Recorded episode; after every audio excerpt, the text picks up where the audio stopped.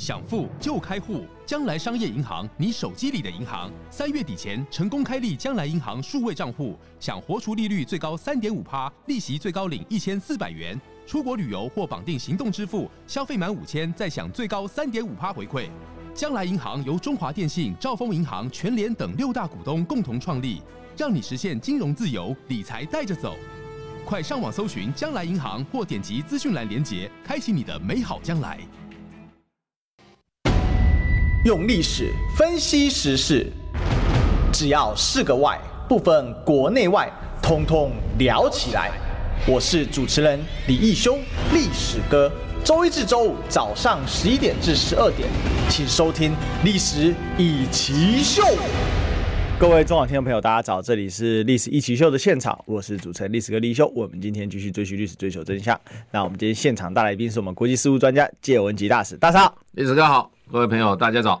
好，我们这个礼拜呢，哈，很多人说啊，是非常符合人类作息的一个礼拜。嗯，好，因为一天一次，一个礼拜要上五天啊，嗯，太累了。那如果礼拜三都能放个周间小周末的时候呢，很不错。那我们昨天当然二二八了，哈，那二二八当然还是有一些政治风波。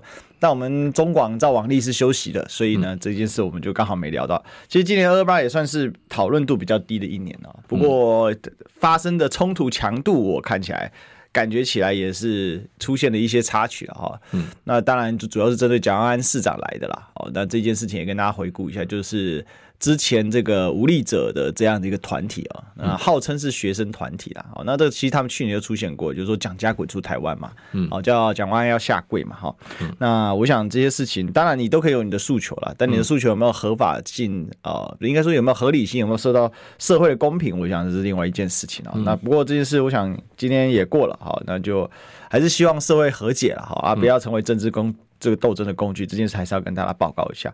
但回过头来呢，哦、呃，有一件事情我们觉得应该也要赶快和解，什么呢？就是俄乌之战哈。嗯，那这个上周哦到这周，大家知道最大的俄乌之战最大里程碑是什么？就是它终于满两年了啊。但是呢，有一件事更重要哈，就是我们呢三十万订阅募集中 天大使前面帮我们举了一个牌子啊，所以我们还差一万多。对，还差一万多哈，所以要麻烦大家赶快，大家高抬贵手，点一个赞，加入就 OK 了。对对对，不用钱，订阅不用钱。对，很多人以为订阅要钱啊，都不太一样。对对对，好，谢谢大家。那这个我们呃继续回来讲这个俄乌之战，好，满两年的这个事情，其实有一个新的插曲，嗯、因为看起来呢满两年了，那可是问题是战局反而是。对于乌克兰讲越来越不利，嗯，好，那近期俄国是哦攻城略地啊，越打越快啊。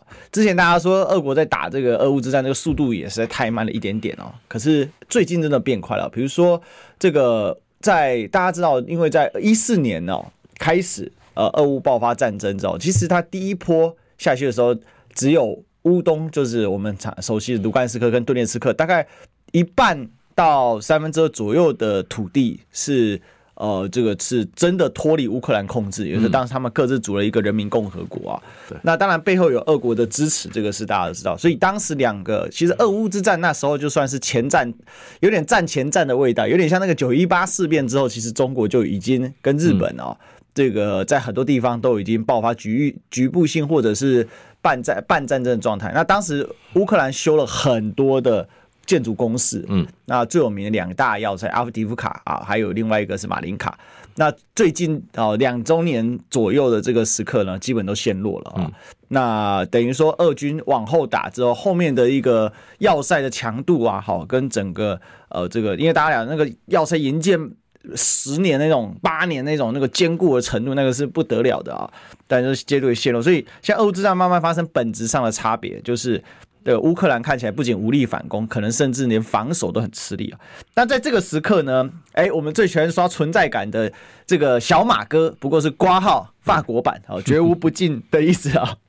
那他说呢，他要出兵乌克兰，结果呢，才刚讲啊，这个没有一天呢，啊，结果马上迅速的被。呃，他的所有的盟友快速切割啊，包括美国、德国哦，还有各个这个北约内部的这个小朋小这个小伙伴呢，很多的都是都切割啊，说不会，我们不会派兵到乌克兰啊，我们只会增援乌克兰哦。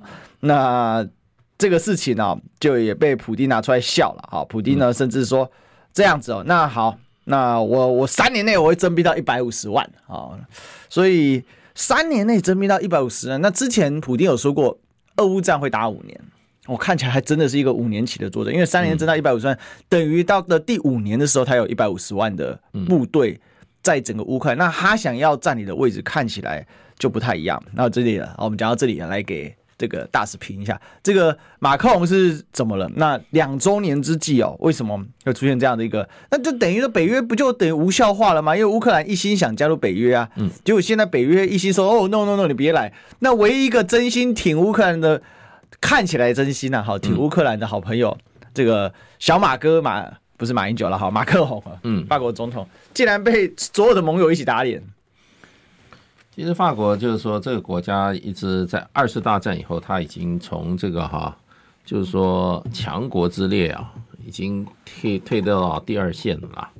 其实他的国家的领导人一向胸怀大志啊，对对啊，然后就是说随时准备怎么样成为一个一方之霸嘛。那最近我觉得马克龙，马克龙的他的他的这个精神导师是戴高乐。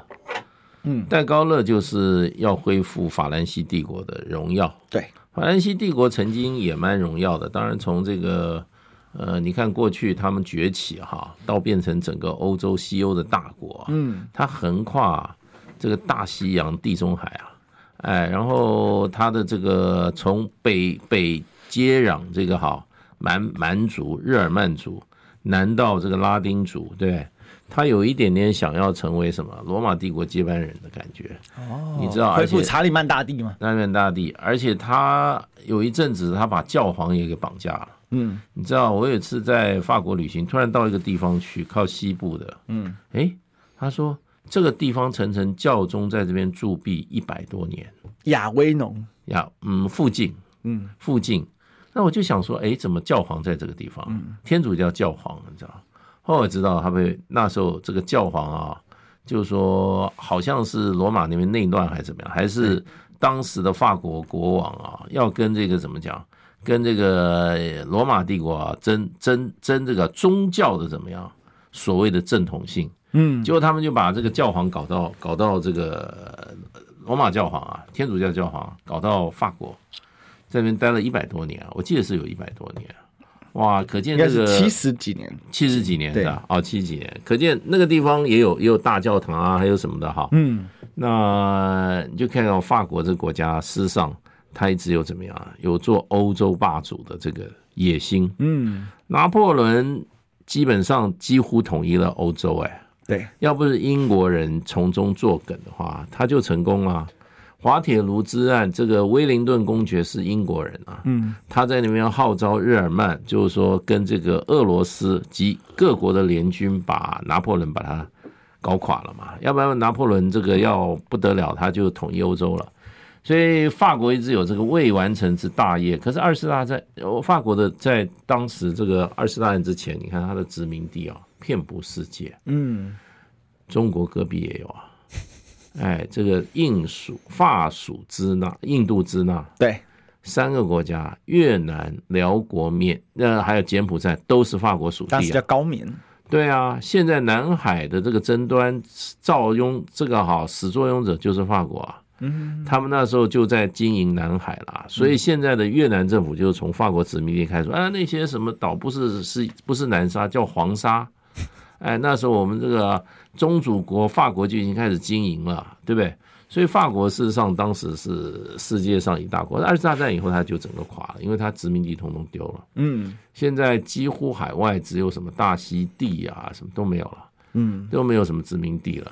那还有在剩下残余而已。在印度洋还有一个叫留尼旺，对，还有纽，然后在这个南太有这个大溪地。其他还有这个法属的这个哈，圭亚那，圭亚那，嗯，在南美洲，哎，就这样零零星星的独立不起来的哈，他还他还控制得住。还有在那个地中海一些小岛国，小岛，然后科西嘉还是像瓜德普鲁之类的，对，大概就这样了。嗯，可是他胸怀大志，那戴高乐基本上当时就是跟美国对着干呐。那所以他把北约赶出去了，然后一直讲欧欧洲自主，欧洲自主哈。那可是他实力又不足，只好一方面也跟着美国哈，跟着欧洲主流怎么讲走。那这次为什么马克龙觉得他有机会？你知道，就是哈要拜我们这个川普总统的一句话哦，啊，川普鼓励了他，川普给他很大的这个啊呃鼓励。川普说，那些欧那些北约的欧洲国家。就是靠美国在保护，自己不出一点钱，对不对？叫他这个国防预算百分之 GDP 百分之三，他是死都不肯。将来不出钱呢，我们不保护，嗯，美国不保护，而且我还会哈鼓励那个那个国家好好修理这些 这些北约的这些不给钱的国家。这句话也讲的后，欧洲震动，对，我们在亚洲感觉不到了，那个震撼力强，非常强。你知道德国？连篇累牍讨论了一两个礼拜，讨论什么？你知道？嗯，就欧洲要不要发展自己的核子武器？嗯，然后有些就说欧洲军，欧洲军，它它主要是核子保护伞的问题，因为欧洲人认为他们靠美国的就是这个核子保护伞。嗯，面对俄罗斯强大的核武力量，他们就缺一个核子保护伞。就他说我们要不要讨论？而且讨论的时候啊，我发觉这个欧洲人啊。法律是他们定的，所以他们法律随时可以改的那种感觉啊，很强。别人他们定的法律，别人不要去挑战。可是他们定的法律，自己随时可以改。他们考根本就无视于一九六零年代核武扩散条约，对，禁止核武扩散，他根本没有考虑到这个问题。他们的感觉是说，如果我要发展核武的话，我就应该怎么做怎么做。那也有一派说法，就是说，我们就以法国的为基础。法国有两百枚核弹，对，让法国这个这个军队哈做我们这个核武的，哇，你想想看，以这个长久以来想要把美国的力量从欧洲大陆踢出去的法国来讲的话，不是机会来了吗？哦，眼睛都亮起来了，哇，他简直哈，我觉得哈，每天晚上人家是含含含笑而终啊，他是含笑而睡。他乐死了，马克宏机会来了，所以就变成头脑发热，自己召集了一个会议，把欧洲国家招到招到法国来，然后在里面也事先不跟各国领袖打个招呼，就在里面说我们要出兵俄罗斯。哦，在这个会议美国有参加吗？没有啊，啊，就自己找，都是欧洲国家，突然觉得自己老大了。对对对，都是他自己老大。哦，然后呢，这个会议一开以后。这些欧洲国家想说，马克宏脑袋发脑袋发热，他不要这样讲。那俄罗斯听到说，我们跟着马克，我们都去帮马克宏背书啊。所以这些国家纷纷出来怎么样，揭发马克宏在会中讲的这些话，表示说这个话这个话跟我没有关系，这都是马克宏的意思。对，那美国当然就马上就出来修理了。那其他国家，德国啊，还有其他欧洲国家也说我们没有意愿出兵，是为什么？是要跟马克宏划清界限啊，免得到时候俄罗斯报复的时候连一起打，这个是很现实啊。你讲这句话会给大家带来危险的时候，这不是我的意思，我也没同意你讲的话。我第一个反应就是跟你划清界限，嗯，所以彭鹏跟他划，德国跟他划清界限，美国跟他划清界限，英国跟他划清界限，这些国家通通划清界限，就是怎么样啊？美国是要羞辱马克宏啦。嗯，那那个德国啊，这些国家就讲说，那是法国人出的点子啊。他意思跟普丁讲，那是法国人的意见，我没有要帮，我没有跟他有这个意见啊。你要算账，你找马克宏，不要找德国啊，就这样子。这事我觉得很有趣哦。这个美国国家安全会议的发言人 John Kirby 啊，这个 John Kirby 也是一个表情帝啦，表情，对对对，他也是人那个他会哭的啊，对他表情包超丰富的，他哭啊，他有哭过啊。对，嗯，很厉害的啊、哦，对，对，他真的是非常会表演。然后他就跳出来说，拜登总统从一开始就表明了不会有美军在乌克兰作战。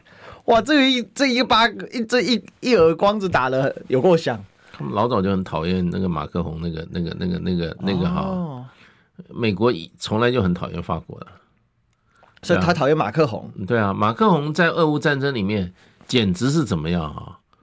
简直是啊！像个小丑一样，嗯，一开始讨好讨好俄罗斯，对不对？后来俄罗斯普丁说你不要再来了，他老是找打电话找俄罗找俄罗找普丁，想要扮演一个角色，嗯，普丁根本就把他踢开。你知道为什么马克宏会认为他跟他跟普丁之间有有一些特别关系？对，我告诉你，全世界有好几个特别关系 （special relationship），美国跟英国，对对不对？意大利也跟认为他们跟美国有 special relationship，还有一还有一还有一对 special relationship 是什么？法国跟俄国，嗯，他们是天然盟友，因为中间是德国，对他们就是要夹击德国。对，自古以来德俄法俄接近是一个常态。我告诉你，那个那个塞纳河哈上面最漂亮一个一个桥，就是为了欢迎。那时候沙皇到到到这个巴黎去访问，嗯、特别为他修的那个桥，嗯嗯嗯，那个桥真的是金碧辉煌哦，好像名字叫什么尼古拉斯还是什么，我忘记了。反正我们很多听众可能在巴黎的，嗯，那座桥真的是特别漂亮。塞纳河上面很多桥，有的桥很漂亮，有的挺丑的。那个桥特别漂亮，我记得好像离那个拿破仑的墓也不远。拿破仑墓就是法国伤病院嘛，对。那个、那个、那个、那个，他的他的墓园啊，是不是这个叫亚历山大三世桥？就这个桥，哇，真漂亮，金碧辉煌的。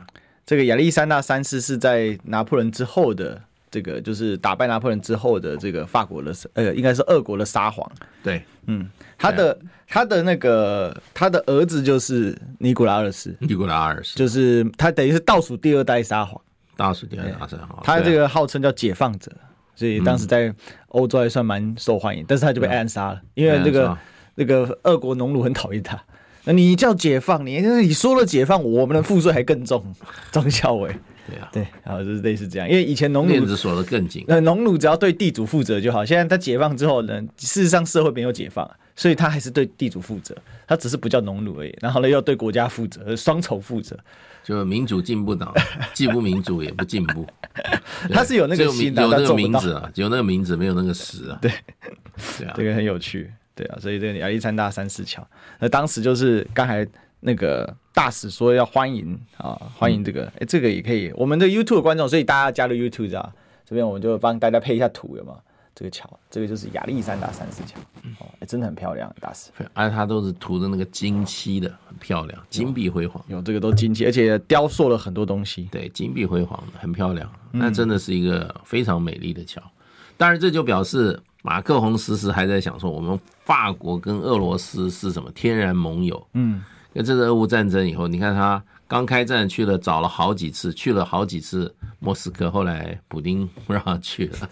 我觉得有个很经典的那个画面是他们坐了个很长很长的那个桌子，对对对，最后就把他坐那边去。对啊，坐好远。普丁对他呃看透，说这家伙又来又来又来耍，到底耍什么？毫无诚意。嗯，为他自己，对不对？想为了法国自己，所以为他马克宏心心念念的这个哈法兰西帝国伟大复兴吧。嗯，复兴不起来的。法国的 GDP 有没有到两兆啊？还是两兆多？嗯、太小了。两现在两兆多吧？两兆多吧？嗯，你不到三兆，你算不算不算个咖？对不对？日本最近都掉到剩四兆了。对啊，日本日币日币跌了，跌的太惨了。对啊，对，但是日股发第三大了，但日股坐火火箭在飞，钱都跑去日股了。现在就是股票市场一枝独秀啊！你看台股有两一到两万啊，对啊。呃，因为现在现在现在美国的市场在带头啊，然后现在说实话，经济的实质实体经济不并没有那么那么热啊，嗯，可是钱特别多啊，大家嘛印太多，印的钞票那么多啊，有没有要回收？那他干嘛？他他现在你实体经济他的投资不足，他就往股票市场走啊，嗯，对不对？玩金钱游戏啊，嗯哼哼，对啊，然后美国现在又美国的股市不会垮，因为它也不会降息。它不升息可不降息，也就是说，它的这么高的利息，美元都往都往美国跑。美国有什么投资标的？没有啊，没有投资标的，那就股票市场去玩金钱游戏啊。这个可不可以也是说是俄乌战争的一个副作用之一？就是说，你的这个战争迟迟无法结束，导致整个金融前景不明嘛。嗯，那所以这个，但是你又得印钱拱住。你的国家的社会福利面，你得拱住你的整个政府的开支面，那、嗯、又不愿意去削，其实讲白又不能削减很多的公共支出，因为一削减一定马上有人要翻脸，你就没得选举了。对，所以它变死循环的大事。你就你只要俄乌战争、以巴战争一天不打完，问题就是美国，嗯，美国现在欠债三十四兆美金啊，我们全世界一年的 GDP 你知道是多少？多少？一百兆，美国就欠了三十四兆。那光利滚利就死人了。对啊，美国我问题他就是他就是他就是就是就是就是怎么讲买空卖空啊？嗯，钞票美金现在就是一个买空卖空，你信他你就用，嗯，你不信他你就你就你说啊美国快垮了，美元快垮了，可是问题大家还信他，嗯，所以他就可以继续发债啊。那日本也是啊，日本的国债是它的 GDP 的二点五倍，对，美国的 GDP 二二十四兆，所以它今天要以日本的例子的话，它可以发到四十八兆，再加十二兆的话，你就变成就是六四十八兆，啊十二兆就正好六十兆，嗯，美国可以发再发到六十兆，要照日本的这个目前这个状况的话，嗯哼，对不对？所以美国人再多不愁啊。嗯，对呀，确实是这样哈。好，那这个不管这个美国人再多不多，我们的广告呢，嗯，好，一定要有的。好，我们进广告。想健康怎么这么难？想要健康一点都不难哦！现在就打开 YouTube，搜寻“爱健康”，看到红色的“爱健康”就是我们的频道哦。马上按下订阅，并且打开小铃铛，就能医疗保健资讯一把抓。想要健康生活，真的一点都不难，还等什么呢？爱健康的你，现在就打开 YouTube 订阅“爱健康”，用历史分析国内外，只要是个“外”，统统聊起来。我是主持人李易修，历史哥，请收听《历史以奇秀》。欢迎回来，这里是历史一起秀的现场啊！我是主持人历史哥李修，我们继续追寻追求真相。我们今天现场大来宾是我们国际事务专家、借问集大使，啊，历史哥好，各位朋友大家好，好大使好。那这个第一趴我们刚才聊了俄乌战争啊，那另外一个啊，这这两天讨论的蛮热议的啊。那当然，民进党是肯定要反对的。好，什么东西呢？就是陆配陆籍年限缩短啊，那要从六年缩短成四年哦。那现在是国民党跟民众党都在推这件事情。那看来只要蓝白目前有这个焦点聚焦的话，以目前国会多数来讲，那这件事大概率是呃要通过应该是不难啊。但除非民进党用很强烈的议事杯葛，否则照正常立法程序是蛮有这个机会的。那这个提案是这样的，就是说。因为原本呢，这个陆陆配了啊，现在民进党都叫中配了，中国籍配偶，就是说从六年缩短到四年了。那这件事情呢，这个民众党也支持啊。那这个像民众党就发文就说，无论外配或中配都是台湾的家人哈，大家放下对立歧视啊。那这个当然，民进党现在是强烈的反弹啊。那为什么要缩短呢？主要还是讲到说。呃，这个比较有歧视性的一个这个状况。那过去当然是以国安问题来做这个歧视性的说法了哦。那我们也知道，目前来说，在台湾的外配啊，已经超过了五十万人，将近要六十万了。然后这个加上子女哦，你不还还不要包含他的配偶啊？就你一个人生一个，那你看看吓死人啊！嗯，那至少要有一百五十万人吧。哦，那光是外籍这个外配所生的子女，目前就超过，就已经超过四十万人了嘛。那再加上这个家庭啊什么的，那至少在台湾至少有个两三百万的所谓的外配家庭。嗯，哦，那当然当中哦，这个大多数是陆配啊，因为陆配的比例是最高的啊。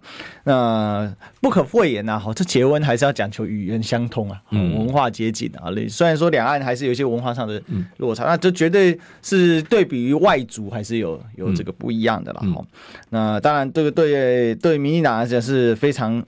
批判的啦，哦，他说，呃，这个他们有认同台湾吗？啊、这个讲讲了很多，那还有最主要是说，那他们是来享用鉴宝的吗？好，那这件事情非常有意思啊，为什么？因为呢，鉴宝署突然进进来跳进来说，哦，是这样啦，哈，外配只要半年，呃，陆配只要半年就可以拿到这个鉴宝的入籍资格，哎，这是大使，我是觉得很怪哦，你骂他说，因为鉴宝他是在滥用，结果你本来就可以加。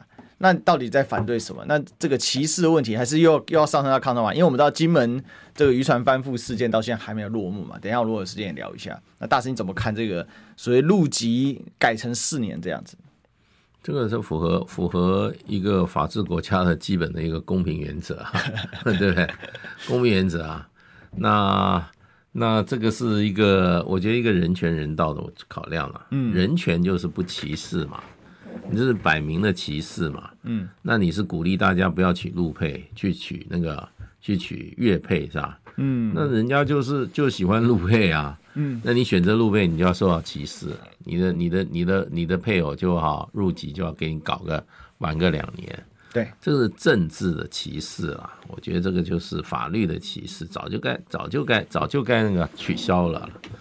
呃，我我曾经受邀去参加一个陆配党，对，那陆配他们成成成立过一个政党，你知道，成立大会我我新著名党嘛，新著名党是吧？反正我也忘记什么名字，反正因为透过一个朋友，哇，一直叫我去，你知道，去帮忙做来宾，对，来宾就贵宾，你知道。嗯，结果我一去了，哇，那个坐满满，全部都是那个整个大礼堂全部坐满了。嗯，然后我才知道陆配深入台湾的这个哈基层。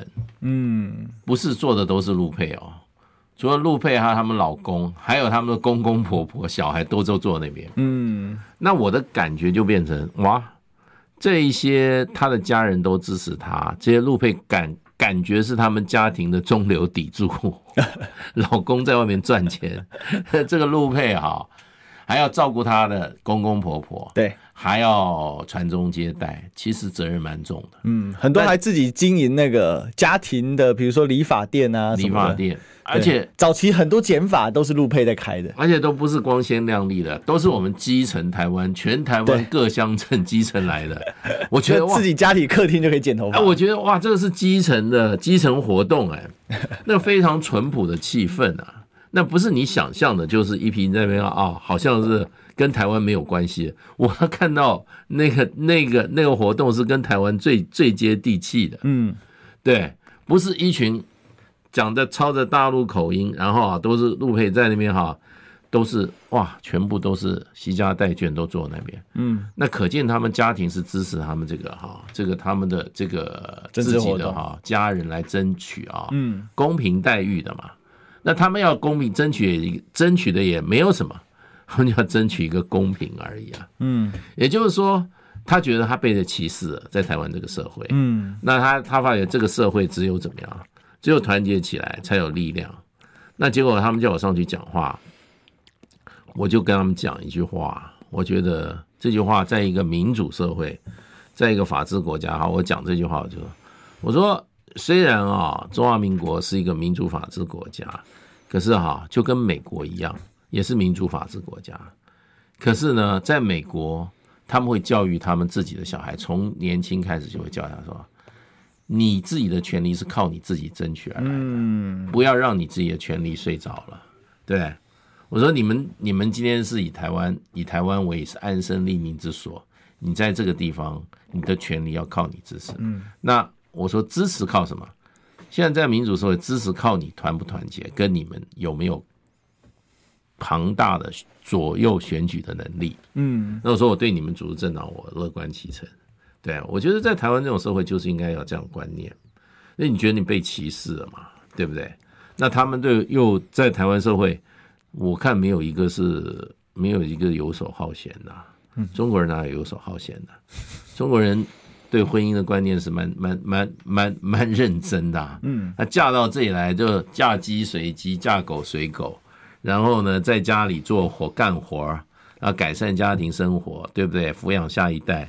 这不都是很传统的中国思想吗？嗯，那他们到台湾，我看大部分也都这样子的人啊，对不对？都是这样，而且他们跟他们的那个家人感觉没有没有违和感呐、啊，就是一家人，都是一家人坐一家人坐那边。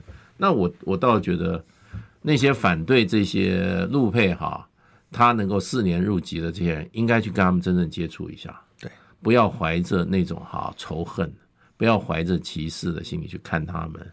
你要去看他们对台湾社会的贡献，他对他的家庭有贡献，就是对台湾社会有贡献。嗯，所以我觉得很多事情，我今天在这边讲，因为我实际接触过他们。嗯，那真的真的是真的是，他们也算在异乡打拼呐。对，对不对？我们就是说，这个以前我们台台有一个出瓦郎，嗯，以前出瓦野郎，对吧？这记这个歌我还记得。嗯，大家都有心酸的。对不对？我今天从诶杠来到来到台北，我我嘛是出瓦郎，对不对？对，对不对？这个要将心比心嘛。对，而且都是都是说实话，我看他们有些路配台语讲嘛紧闹，嗯，一出来这东西讲台语，对，他搞不好你问他哪里，他说我四川的，你就吓一跳啊。这 个这个。要跟公婆沟通，沟通都都很那个啊。所以现在你比如说在台湾很多你很多小店啊，对，甚至市场啊，哎，你一开口你说，哎，这口音好像是大陆口音，就都陆配啊，很多，哎，真的很多，尤其做餐饮业的不少。对，很多很多。就在餐饮业工作的，对。这个，比如说是，比如说像台北啊，台北大家做什么？比如说卖那个卖面的，对啊，因为那个面食哦，这个很多路配可能他是从北方，对，那北方人做面食是很厉害的。那台湾的面食真的很单调，比起来，对啊，台台菜的面食是比较弱的。对啊，他们那些什么，我看那个有有一家叫什么做那个韭菜盒的，嗯，哇，他那个是干烧的，他说。啊，这是东北的，我的韭菜盒还有分啊，是哎，呃，很多很多话，不过就是说做馄饨的，对，这很多很多很多很多做馄饨的，哎说哎，那就问一下，说哎呀，那姐姐你哪里来？说哦，我说河南的啊，河南那山东哦，山东，哎，做水饺的山东很多。哎，我上次那个上次谁送我一个？他说他学生是对开那个开封包子店。哦，开封包子店。在高故宫的路上，一个很大一个开封包子，哦，生意做得很好。嗯哼哼哼，结果他知道我是河南人，你知道，他就特别找他老师带了一个包子给我，哦、我都还没跟他道谢嘞，因为他很上进，嗯，他在上 EMBA 的课程，哇，这么拼，嫁到台湾来以后，然后包子店开。得很成功，那现在自己在上 EMBA，嗯哼哼哼哼，那可见就要把他经营管理提升啊。对，都很都很务实啊，都是扎扎实实在这个生在台湾这个社会怎么样，就是安身立命，然后呢成家立业，对不对？跟我们跟我们对不对？在台湾蛮是出瓦郎紧贼啊，对啊，对啊。那我在我在台北，比如说云林同乡会的那个会长我很熟啊，嗯，云林同乡很多啊，对，台北云林同乡真的很多，非常多，还送我一个标签，大家很团结。那从他的感觉，他就是从。家乡到到另外一个异乡来打拼，嗯，然后都很成功哦，都很成功。他那个会长就很成功了，所以我觉得都是错啊，啊。其实哈，这个社会不应该对任何不同背景的人有歧视的做法。我觉得尤其在法律上的歧视是不对的。啊哦，印尼印尼配他就可以四年，啊，到陆配就六年，为什么？嗯、那这次这些网友就讲出来了。就他们是敌国嘛，他们是敌人嘛，就原因就这样仇视他。那为什么不当敌人呢？那为什么不干脆禁止呢？你既然把他当敌国，那你那你禁止陆配嫁来台湾就好了。可见这个跟台就两两岸禁止禁止结婚就好了。这个仇恨是违反自然规律的，是被人为造出来的。嗯，对不对？你自然规律，你自然规律，你跑，你比如说我们台商跑到大陆，跟大陆的这个。当地的这些啊，这个就看对眼了，就要跟他结婚呐，对，喜欢呐，长得漂亮也好，喜欢他的，喜欢他个性也好，那就很自然的，对不对？这就跟日本人在台湾殖民五十年，有多少日本人跟台湾通婚嘛？很少嘛。嗯，那时候不是不是没有感情，日本人是优越感的、啊。对，台日台日混血其实不多，不多哈。以日本人殖殖民五十年来讲，五十年啊，这就是异族嘛。对，这是异族嘛，这个风俗习惯什么语言都不通的。嗯，而且日本人有那种血统纯净主义，他们那种那种他们是很排外的、啊。对，你看那个西班牙人跑去征服美洲，跑去征服西班牙，嗯。呃，跑跑去征服是那个菲律宾什么？他们搞搞混血，当然他们那个是很残酷的，对，对，对，对。但是他们是会去娶当地子女子的，日本人把他同化，就是用耶稣同化他。对，当你变天主教徒的时候，你就对，他就他就会跟他结合。对，两岸同文同种，这个通婚太自然了。嗯，对，那你一定要你一定要把它当做歧视，然后他们过来都是什么？都是都是做做间谍工作，都是沾沾台湾的这个什么鉴宝啊，为这个目的啊。那我觉得太太太鼠肚鸡肠了啦，对不对？他还不是为了一个好的生活，还我就碰到陆佩啊，他先生在大陆工作啊，那当地认识啊，两个就就恋爱了，他就要结婚，那有什么办法？他他父母亲也觉得不想让他嫁那么远呐，嗯，他还他就要嫁啊，那嫁了他就到台湾来。我同学有一个高中同学，对啊，后来到这个什么西安，嗯。那为什么呢？因为当时台湾一间百货去那边扩店，然后去那边当楼管，对啊，然后认认识当地的女生，嗯，然后就交往，然后就结婚生小孩，都都不回台湾了，很少。啊。然后有一年那个那个时候他们还没结婚，然后那时候我们开同学会，嗯，然后他女朋友是这个西安来的，嗯，哇，真的很厉害，长得很漂亮，然后非常懂得怎么跟大家相处。对啊。然后，然后因为我那个我那个同学不太太会喝酒，嗯但是又爱喝，他就把他他就很懂得怎么让他男朋友现在是老公嘛，那时候呢怎么样 hold 住他不让他不开心，然后又帮他喝，哇，真的是在那边唱 KTV 他喝，那个女生真的很能很很懂 social，很厉害。很厉害啊。那时候、啊那时候其实那个我觉得那一次对我们整个同学之间那个同学群有点震撼到，就是你突然之间哎。其实大陆配偶或者是大陆人，他是会在你的生活当中出现，而且他是一个很稀松平常。结果那一次，哎，大家也没有多少，大家也没有像是好像外星动物这样好奇他什么，而是就很正常的聊天，然后大家偶尔交流交，就是在聊聊，然后聊着就聊说他们的家里的家里家乡的一些事情啊什么，大家就觉得很有趣。对，但不过那也好几年，那时候两岸还没有敌意螺旋，还没被民进党堆这么高的时候。对对啊，但是后来他真的结婚生啊，他他连他连婚礼都办在都办在西安，对啊，可是就就没有台湾也没办了。你要办的亲友请自己飞过去。对啊，对啊，那我蛮惊讶的。对啊，那两岸其实其实那时候两岸刚开始接触的时候，海外留学生那时候两岸的留学生在美国结婚好多，在海外好多哦。那现在不晓得怎么样。嗯，那其实他是很自然的啦。我觉得这个这个婚姻本就很自然交往，对对不对？对，那谈得来，对不对？看对眼，他就他就结婚了，对不对？那所以我觉得，我觉得政治的干扰是蛮蛮恶心的，对，而且诶，搞政治的人还每天那个政党每天讲人权、普世价值，哇，讲的讲的很很那个，结果呢？经不起考验嘛？是连大陆的大陆的学生在台湾鉴宝也不给人家，对对不对？卡别人啊，都认为要用台湾的鉴宝怎么样？如何如何如何的，对不对？我觉得，我觉得首都机场啊，一个一个一个社会要有公平对待所有人的一个基本的一种啊，也不是量啊，要有这种认知。可见我们的这个这个人权教育啊，普世价值啊，没有落实，嗯，没有落实。有有很强的这种啊，呃，内外之分，呃，没有普世价值啊，你的人你是你，我是我，这种很非常不好。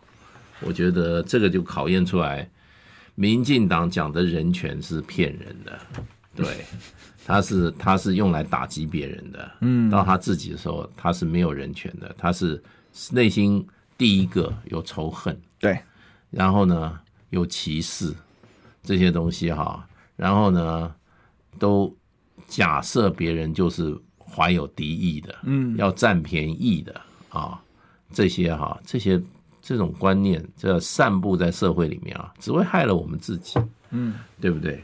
所以我我是实际看过陆佩跟他们家庭相处那个，我就在那个场合，我觉得哇，真的是没有看过这么这么本土的场合。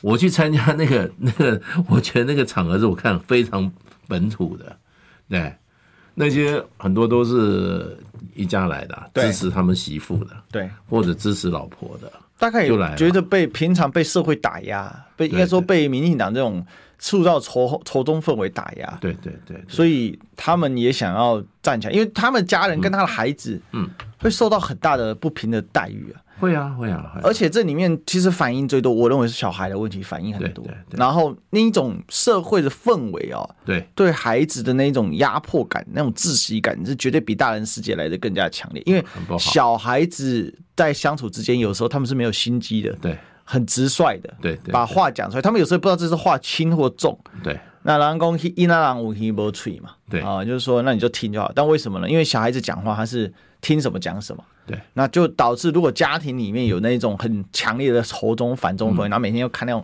媒体报道的时候，其实对那些孩子来讲，我觉得极为不公平啊，不公平。好，但我们的广告也不能不公平。我们先进个广告。我关心国事、家事、天下事，但更关心健康事。我是赵少康，推荐每天中午十二点在中广流行网、新闻网联播的《听医生的话》。我们邀请到的都是国内数一数二的医疗权威，给你一个小时满满的医疗资讯，让你健康一把抓。除了收听以外，还要到 YouTube 频道上订阅 I Care 爱健康，按赞、订阅、开启小铃铛，爱健康三支箭，一件不能少。用历史分析国内外，只要是个“外”，统统聊起来。我是主持人李易修，历史哥，请收听《历史易起秀》。欢迎欢迎，这里是《历史一奇秀》的现场啊！我们今天现场大来宾是我们国际事务专家接文基大使，大嫂。历史哥好，各位朋友大家好。好，这个我们刚才在广告期间其实聊蛮多，我们继续把这个事情延伸一下啊，嗯、因为呃，其实刚好提到一个呃，这个陆配啊，嗯，就是他的孩子，其实，在台湾教育的时候，说真的，那种被歧视感很强。因为我以前我在学校我在带社团嘛，嗯，那我们就有一些学学弟妹啊，或者是学生，嗯、他们是背景是有这个大陆背景的，嗯、哦，那有些生其实台台商子弟，嗯，那我们就有聊过这些事情。那他们就会讲到说，这个氛围不好的时候，其实容易就很压抑啊，嗯，哦，然后被人家问东问西的啊。那可是那还是十年前呢。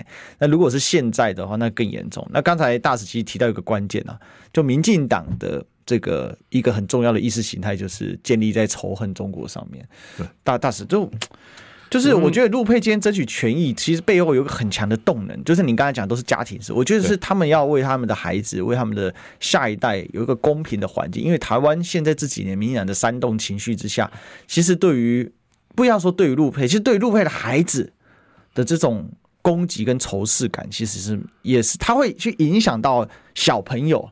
的相处之间，那一种没有去歧视他们。民进党的政治教育跟社会教育就是仇中教育啊。嗯，你去看那个《自由时报》，每天一版就是大陆又什么打劫打杀什么哈，大陆又什么如何如何，全部是负面的。嗯，全部是负面的。有没有什么豆腐渣工程啊？到现在还在讲豆腐渣工程。哎，然后大陆这个共这个政府多腐败啊，人民这个好，这个又社会上多腐败。那他每天照三餐在那边在那边喂啊，他就为什么？他就要维持一个仇中的一个情绪，嗯，不断的散布仇中的一种情愫在台湾的社会里面，因为都不仇中了，你你知道，那谁要搞独立啊？嗯，然后再多接触以后发觉啊，东西嘎比狼，那你那你搞什么独立？嗯，所以独立一定要建立在仇恨之上。所以就要，而且两岸的仇恨，人民之间的仇视上，所以他们一直在散布这个仇仇仇仇中的思想，仇仇视大陆，所以他就不断的要妖魔化大陆，从教育开始，从社会教育，所有的政治教育就本妖魔化大陆，对不对？所以这个是他的，为了他达到台独的目的。所以呢，其实说实话啦，我们年轻的时候啊。那时候我们一个老师就跟我们讲，他从香港过来的教历史的老师，他说：“他说你们这样子，他说中国的这种哈分裂历史上常见。他说可是用一方把中国形容成这么好，这么这么这么负面的啊。他说在台湾这国民党是第一次。嗯，那时候我们叫大陆的产品叫匪货，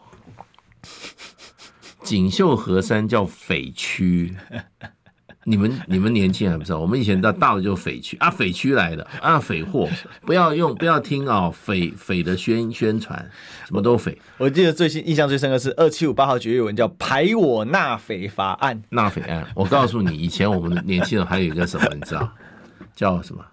要加强仇匪恨匪意识。嗯哼哼，仇匪恨匪，因为你要搞对立嘛。那你就要要制造仇恨，如果没有仇恨的话，你是不你是没有的。所以我也是在这种教育之下长大，可是我是很快我就解脱了。我觉得人与人之间不要去散播仇恨，对，不要去散播仇恨思想，那个是让自己怎么讲呢？自己过得不快乐的。我们台湾的社会，我们台湾社会事实上我们是很容易煽动的，你知道？嗯，浅碟式社会也不是，我们台湾社会的传统哈，其实在闽粤的传统就是械斗传统。很厉害，而且抗官呢？抗官、明月械斗、宗族械斗啊！你知道？械斗，械斗，你知道？那个时候，那个哈宗族械斗抓到了俘虏，你在干嘛？卖到出去当猪仔啊？哦，送到美国去当猪仔啊，你知道可以卖掉啊，战俘给他卖掉啊，嗯，那就我们地方的械斗，所以台湾是有这个历史传统，可是问题我们应该要怎么样杜绝嘛？嗯，那另外一方面就是你要既然介绍法治、民主、普世价值，你这个政党一天到晚讲，你那个民进党一天到晚讲我们是民主、人权，讲什么平权？那你为什么专门对一个族群这样子采取歧视？嗯，啊仇恨呢？这不对的。而且这个族群，这个些跟我们的祖先是一样，都从那个都从大陆来的。对，他们只是比较晚一点来的第一代移民啦，对不对？你不要老一代老一代老移民老是欺负新移民干什么嘛？大家都是移民，嗯嗯，对不对？说实话，这个哈，我觉得这个是一个政治的图腾，一定要打破。这个四年跟六年本来就是一个政治图腾，就要打破，让台湾社会学习什么叫真正的普世价值。嗯，这个一定要打破。但是过程中又有些牛鬼蛇神冒出来了。嗯，对啊，他来偷我们的鉴宝啊，他要把他的父母亲也接过来了，一家都接到台湾来了。拜托啊，大陆现在也不见得台认为台湾是天堂了。嗯，对不对？那不是二十年前了。对不对？有的有些陆配他们在大陆的亲人，现在过得比在台湾还好啊，对不对？二十年前可能不如台湾嘛，对不对？这种那种观念还在用什么啊？来用台湾的鉴宝，我觉得啊，这种就是继续散播仇恨，他心中有恨，还要这个恨怎么样持续下去？干嘛嘛？没有必要。我觉得我们要我们要我们要跟所有的。和解，用平常心来对待所有的人，嗯、那台湾才是真正一个宝岛。我觉得民进党蛮厉害一点是，可以刚才大使提到说，过去因为两岸对立嘛，嗯，那当时这个讲白了就是国民党那时候，呃，就就有这个所谓的共匪嘛，嗯，那种就是说。呃，这种反共意识的啊，嗯、其实共匪这个匪，所谓的匪就是共，对，对。那民进党厉害是，他接盘了这个意识形态，接盘给他玩的更深，对，玩的更深，植入人心哦。然后我就觉得很像，比如说我观察我们家高人就是这样，我想说奇怪，他对于中共那个恨意到底是哪里来的？没好感啊，这个不对，一开始，但是在国民党执政时代可能是没好感，嗯，可是到了民进党执政之后就变成恨意，恨意，嗯，我就以还有一种叫惧意，嗯，害怕。对。好，讲到最后，他就是呛读一句话：“啊，这种罗马国家，嗯，哎，人话给个无而已啊，啊，我去的话我嘛无而已啊。”嗯，就到这，就他们到最后，他们自己政，他们都会觉得自己会不见。像最近有一个非常有名的网红，叫周明轩，也是百万网红。嗯，那他就是去到对岸去，然后他本来其实是支持蔡英文的，那他同志嘛，所以是属于这种 这种原本的民进党很经典的进步派的团体。他去了，他发现，哎，怎么跟？讲的不一样，对啊，哦，然后他也没有不见啊，好，然后下面一堆人就呛他说：“那你到天安门广场喊习近平下台啊？习近平是小熊维尼啊？你看你会不会不见？”而 且莫名其妙啊，就这就是民进党宣传之下产生的一种社会氛围跟想法。然后现在民进党当然就是很多的这个人就开始攻击他嘛。那因为现在讲讲白了，当时所谓同志的光环在蔡英文时代捧到最高之后，现在同志这个的票拿到了啊。那你开始一些同志的 KOL，我当然你你开始背离这个，就我就修理你了嘛。嗯、那同志群体很多是认为说，我已经对你蔡英文也报答了，报答。嗯、但我跟大家讲，千万不要对曾正有报答这种想法。嗯、这个什么时代了？嗯，对啊。但是不管怎么样，很恩赐嘞。对对对对对，就是那他们就要对他们进步价值负责嘛。嗯，对啊。好了，不管了，但是就会看到这种氛氛围。那其实另外一个反应就是，陆配为什么是六年不是四年？大使。所以，就我觉得这个整个仇对于中国的仇恨值，它就是转嫁到在台湾的陆配，我觉得非常不公平。对还有就是，其实说对中国的一种天然的恐惧感。对啊，对，欺负人嘛。嗯，对啊。你觉得你觉得大陆欺负台湾，那你你就可是问题，这个这是明明白白的台湾人欺负大陆人啊，对不对？嗯，这是一个图腾啊。我认为这是一个政治图腾啊。你认为这样子才合理，对不对？那你放到普世价值，所有你讲的人权，你讲的人道，通通是不都都是不符合的。对，那所以他一定要挣扎。所以现在谁代表这样？我真的说，现在真的民这个这个这个民众党还代表进步价值啊。它里面有几个年轻人，真的还黄国昌真的是有进步价值，对不对？但民进党现在毫不手软修理他。哎，黄国昌很有很多进步价值啊。我是觉得他进步价值比那个民进党那些啊打着打着打着那种哈所谓民进步价值那些人啊有料多了。你看他改革改革国会的每一招，我都认为他有学问呐、啊。你看那个吴思瑶那一天党团协商说怎么修理他，柯建铭怎么修理他的？所以到底叫什么党？民主进步党？什么进步？根本就是一群流氓！我跟你讲，地痞流氓。对啊，你黄国昌讲的都有道理啊。嗯，对不对？哎，所以哦，你看，只有我们就在讲这种政治扭曲之下，呃，很多的价值都是颠倒是非。我跟你讲，一个知识分子啊，不以人废言，从这个公平正义出发，而不是以党派出发，才是叫有有一点对的，有有良心，有有有原则。嗯，是哦。好，我们今天谢谢大使，谢谢谢谢栗子哥，明天见，拜拜，拜拜。